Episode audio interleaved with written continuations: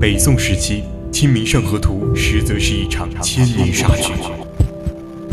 十七世纪，牛顿预言世界末日将在三百多年后到来。二零一五年，霍金预言致谢将终结人类。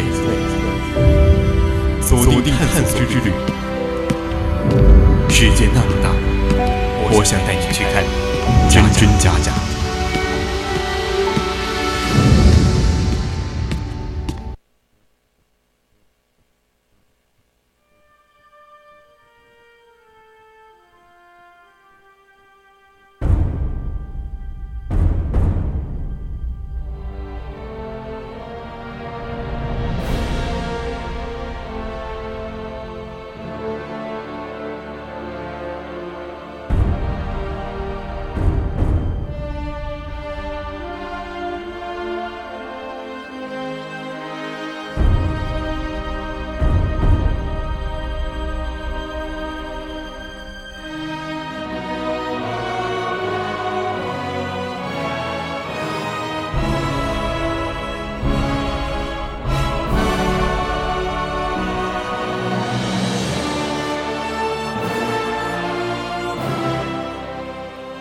青春调频与您共享，亲爱的听众朋友们，大家晚上好，我是主播张奇斌，欢迎您继续收听 VOC 广播电台为您直播的《百科探秘之探索之旅》。今天我们探索之旅给大家讲述的是漫威电影宇宙传奇。那在我们收听之前呢，千万不要忘了加入我们的 QQ 听友四群二七五幺三幺二九八，或者到荔枝 APP 上与我们互动，我们会时刻关注。您的消息。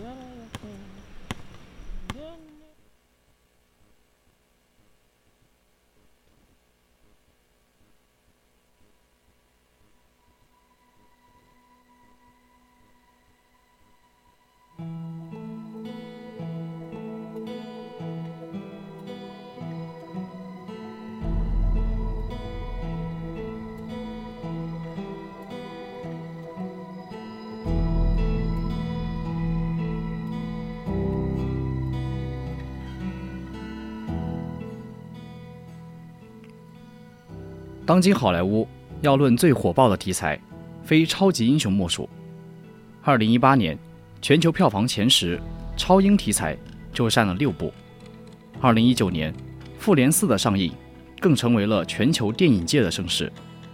漫威作为这一切的始作俑者，是如何在十年间将自己经营成超级 IP？现在，我们回顾它过去十几年的发展历程，探索漫威影业。巨大的成功。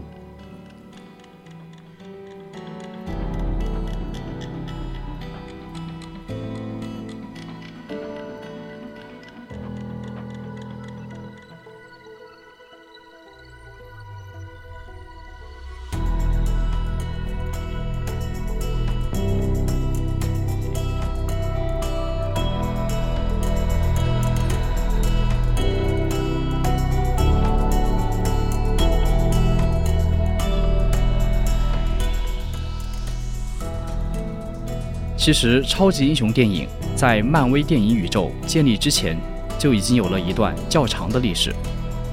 早在四十年代，美国队长就被搬上过荧幕，绿巨人、钢铁侠之类的漫画形象也曾在六十九十年代被影视化过。但这类影视化多为电视剧集或瞄准了碟片市场的小成本特摄片。再加上当时的技术不发达，因此改编显得颇为突颇为粗糙，不被大众所接受。而两千年后，CG 技术日趋成熟，数字技术的发展彻底解放了电影造梦者。技术不再给想象力设天花板，人们可以构建出逼真的中土世界，也可以让哈利波特的魔法世界成为现实。自然，也可以呈现出怪力乱神、上天入地的超级英雄。观众们也再也不用忍受五毛特效。开始享受视觉盛宴。特效的进步，好处是可以除了满足观众对荧幕的期待之外，还可以让观众相信荧幕上发生的一切的真实性，从而能够对人物产生移情。这恰恰是所有电影想要成功的先决条件。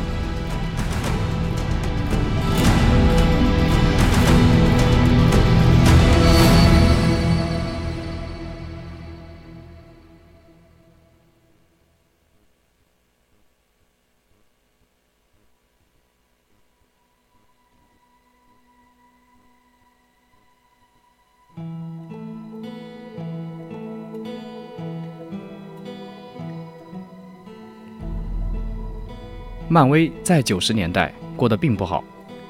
一九九六一九九六年曾申请破产，为了缓解财务危机，之后他将蜘蛛侠、神奇四侠、X 战警等影视改编权出售给了索尼和福克斯。后来，蜘蛛侠、X 战警票房大爆，作为品牌的授权方，漫威却无法从中获得多少收益。不甘心为他人做嫁衣的漫威，认为在这样一个特效技术成熟、市场热度回升的大背景下，漫改电影的春天已经到来。于是，在2005年，漫威孤注一掷，抵押了一切漫威角色的电影版权，从证券公司贷款了5.2亿美金来成立电影公司，开始谋划漫威电影宇宙。打头阵的，就是。钢铁侠这部影片将漫威电影宇宙带入了第一阶段。谈起漫威宇宙的第一阶段，我们必须要说一说漫威宇宙最关键的人物——凯文·费奇。凯文·费奇最早担任《X 战警》的制片人助理，而后又参加了《蜘蛛侠》和《神奇四侠》的制作。在漫威宇宙诞生之前。他就已经是好莱坞在超英电影制作方面的最有经验的制片人，因此，2007年，凯文·费奇顺理成章地成为了漫威影业的 CEO。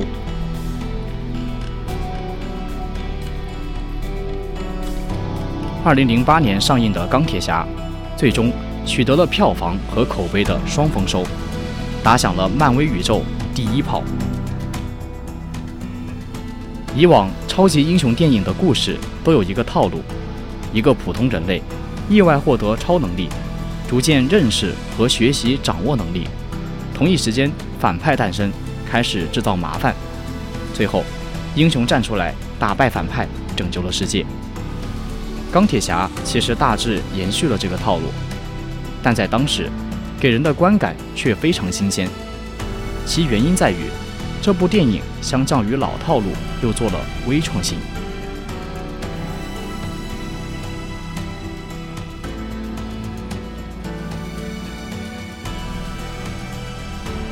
首先，以往的英雄都作风正派、品德高尚，而托尼·斯塔克个性张扬、放荡不羁，喜欢花天酒地。这类英雄形象，以往从来没有人可以见过。其人物行为也时常反套路。其实，很多英雄的超能力是外界赋予的，而托尼·斯塔克的能力来源于自己天才的创造能力。钢铁侠可以不断的对自己的盔甲进行升级改造，不断展示新的能力和新的造型。再次，虽然是超英片。但漫威对钢铁盔甲的每一项能力都进行了落地设计和写实的展示，让许多路人都觉得这一部硬科幻片而不是一部设定浮夸的漫改作品。除此之外，钢铁侠的故事背景也从原来漫画中的越战时代搬到了伊拉克战争，更贴近于当下。最后，不得不说，电影对钢铁侠盔甲的视觉呈现太过于成功，极富工业设计感的炫酷盔甲简直是吸粉利器。再配合演员风趣幽默的表演，钢铁侠一下子就成为了最富有魅力的人物形象之一。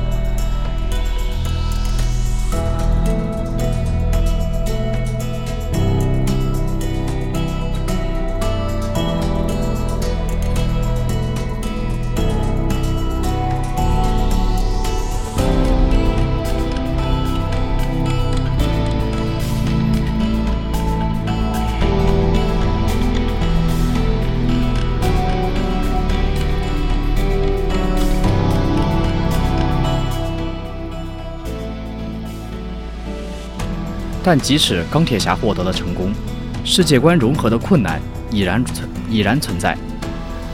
科学极客和北欧神灵，以及二战二战老兵，存在于同一个世界，怎样看都会觉得怪怪的。好在复仇者联盟的漫画，早在四十年前就已经刊行，大批的漫画粉丝已经接受了这样的设定。不过，画漫画和拍电影是两码事。漫画的粉丝相较于电影也显得颇为小众。电影想要成功，必须要做更多的功课。漫威的做法是，尽量给这些英雄加上科学设定，让天马行空的幻想变成较为有实现逻辑的科学，这样整体的世界观就往钢铁侠的方向统一了。再就是吸取一些来自钢铁侠的成功经验，在尽最大可能的保证每个英雄故事的独立性和完整性的前提下，插入各种联动的细节和彩蛋，让共享世界观这一件事实被人接受。钢铁侠的片尾彩蛋中，尼克·弗瑞从黑暗中走出来，标志着复仇者联盟计划的启动。从此。片尾彩蛋也就成为了漫威电影必不可少的一个环节。与此同时，漫威还历经了一件大事，那就是2009年被迪士尼收购。有了迪士尼做靠山，漫威无论在制作还是在发行上都有了足够的底气。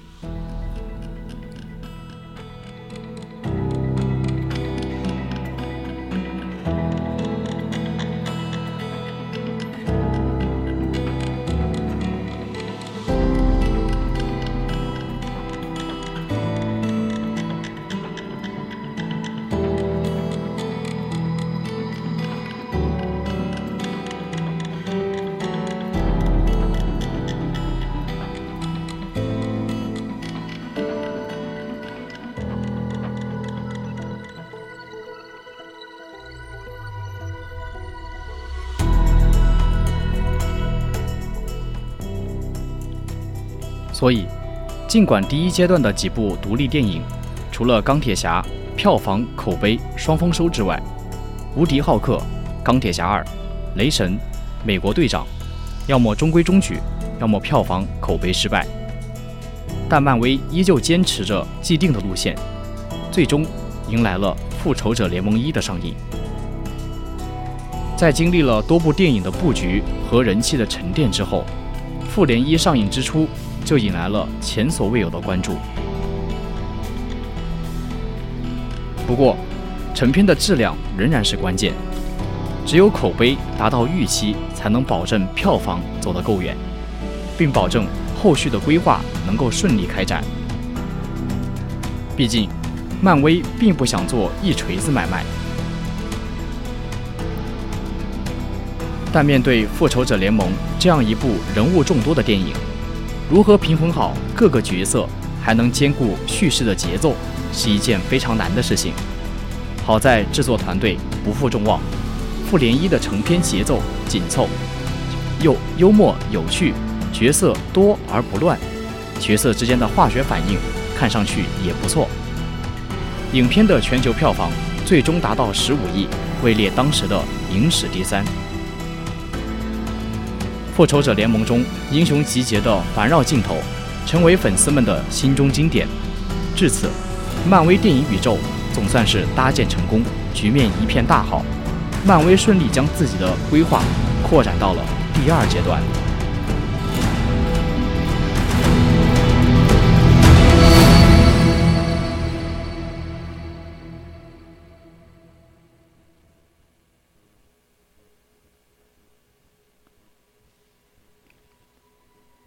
第二阶段开始的《钢铁侠三》和《雷神二》口碑都不算出众，而由于罗素兄弟天才般的将《碟中谍》和《谍影重重》这类谍片、谍间谍动作片的类型元素融入到了《美队二》的当中，《美队二》的成功稳住了漫威第二阶段的阵脚。不过，接下来正在筹备中的《蚁人》出现了更换导演的风波。又将漫威推至了风口浪尖。蚁人这个项目其实很早就被讨论过，但是迟迟没有立项。之所以一直搁置，是因为蚁人这个形象太难以合理的方式出现在电影中，并且表现出来。毕竟，一个人变小之后还可以轻松的打败敌人，这件事从逻辑上来讲有太多的漏洞。作为超级英雄，指挥一群蚂蚁战斗，这种设定也太过于滑稽。不过，事情在赖特为蚁人制作了一段测试短片后出现了转机。在这个测试短片当中，蚁人充分地展示了变大变小和敌人进行战斗的能力，动作场面看上去充满了创意。短片被放在网络上，引起了众多粉丝的讨论。漫威也从这个测测试片中看到了蚁人电影的可行性，于是终于拍板立项了。然而，事情在二零一四年五月又出现了转机，因为创作理念不合，赖特宣布退出了项目。蚁人这个项目，他前前后后付出了大量心血，此时传出被迫退出，一时间漫威被口诛笔伐。被外界认为喜欢扼杀导演创意、限制导演风格，只会拍摄拍摄流水线产品。好在随即上映的《银河护卫队》惊喜表现，让风波暂告一段落。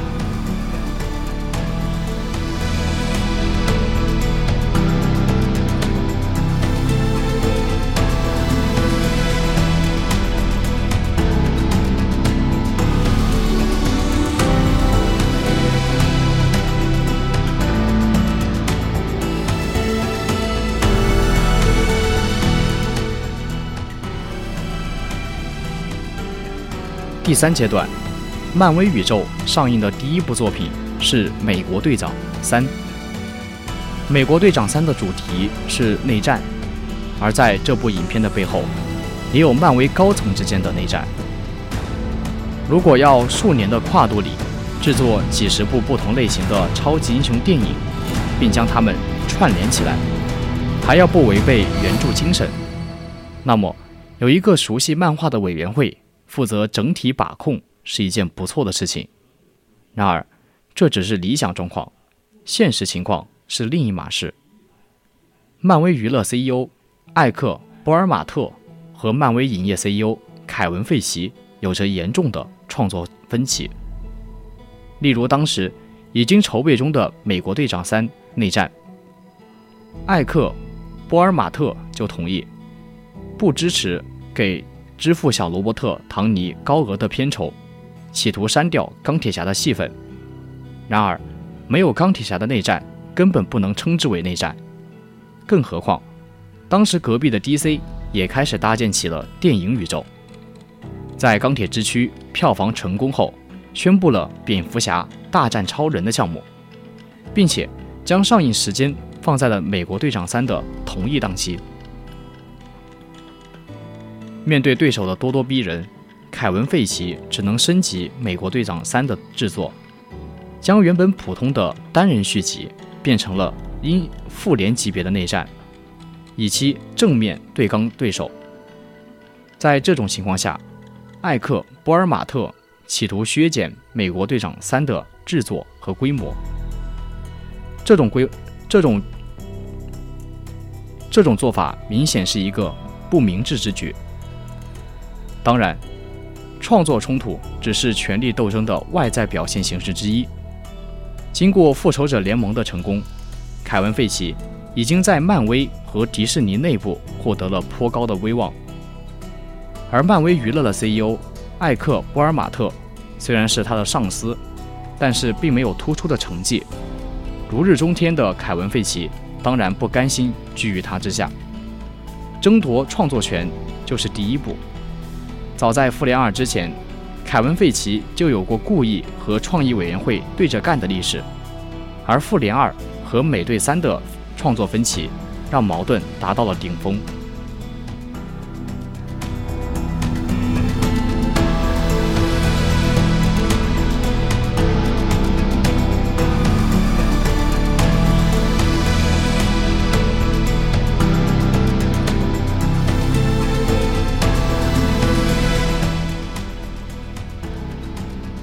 接下来，漫威迎来了一桩喜事，即索尼同意将蜘蛛侠的角色共享给漫威使用，条件是漫威影业帮索尼制作三部新的蜘蛛侠个人电影。这个合作之所以能够达成，还归功于索尼自己操盘不稳，导致了超凡蜘蛛侠系列的失败。想学习漫威宇宙搞蜘蛛侠宇宙而不成，只能寻求合作。不管怎样，蜘蛛侠这个形象历经了多年的在外漂泊之后，终于回到了漫威自己的怀抱，粉丝雀跃欢呼，迎来了新蜘蛛侠在美队三中的惊喜亮相。美队三的口碑基本持平第二部，票房也达到了全球十一亿美元。影片中英雄虽多，但每个英雄的戏份分配十分合理，诸如黑豹、蜘蛛侠。蚁人等人物出场时间不多，却表现亮眼。数十名英雄混战的机场大战拍得条理清晰、层次分明，显示了罗素兄弟不凡的导演才华。经此一役，凯文·费奇终于可以放心地将复联交到了罗素兄弟手中。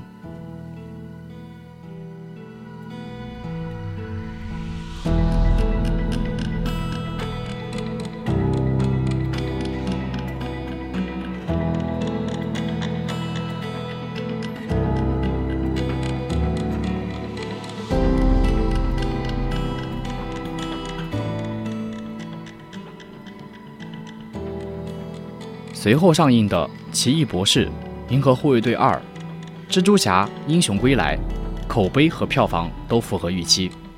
奇异博士这个项目难点和早期的雷神一样，那就是如何在一个科幻世界中引入魔法元素。《银河护卫队二》依旧延续了第一部的风格，鬼才导演詹姆斯·冈恩在玩得不亦乐乎后，又适得的回归了家庭温情。赚了不少观众眼泪。《蜘蛛侠：英雄归来》是漫威和索尼合作的第一部电影。为了让重启的蜘蛛侠稳操胜券，《雷神三》则定位为一部喜剧片。雷神的人物性格和形象都回炉重造。焕然一新的《雷神三》上映后大获好评，让同期的 DC 重磅大片《正义联盟》相形见绌。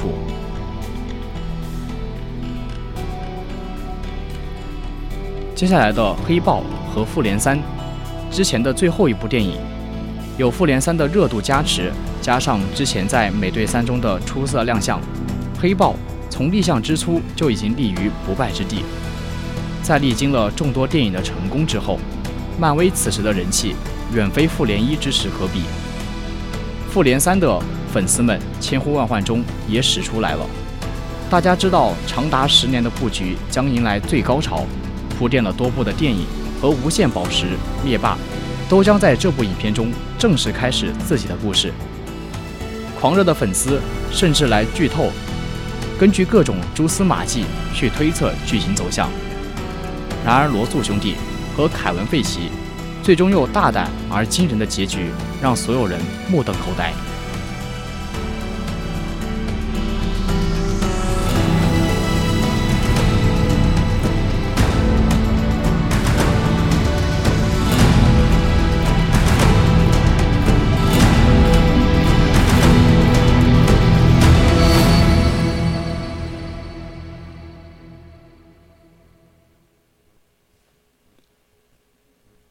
复联三之后，轻松幽默的蚁人和黄蜂女更像是漫威安排了一道调味小菜。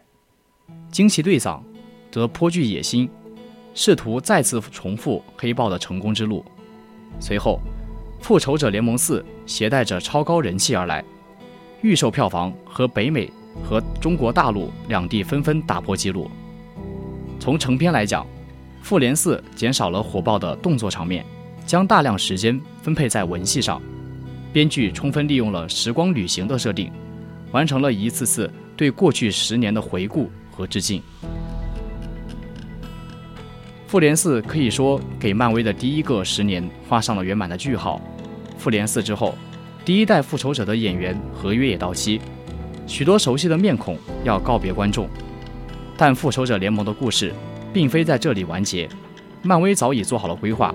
让新旧复仇者完成了接班，我们将在荧幕上看到另一群英雄的冒险。目前已经上映了《永恒族》《蜘蛛侠：英雄远征》《银河护卫队三》《黑寡妇》《奇异博士二》《上汽》等作品。漫威的第五、第六阶段的规划已经明晰，将会有更多的传奇英雄和波澜情节与大家见面。漫威电影宇宙不仅给观众带来了许多情怀与感动。也为我国影视行业的发展带来了许多的启发。在下一个十年，漫威又会续写怎样的传奇？我们拭目以待。本期文章转载自网络，今天的探索之旅到这里就结束了。我是主播张奇斌，我们下期再见。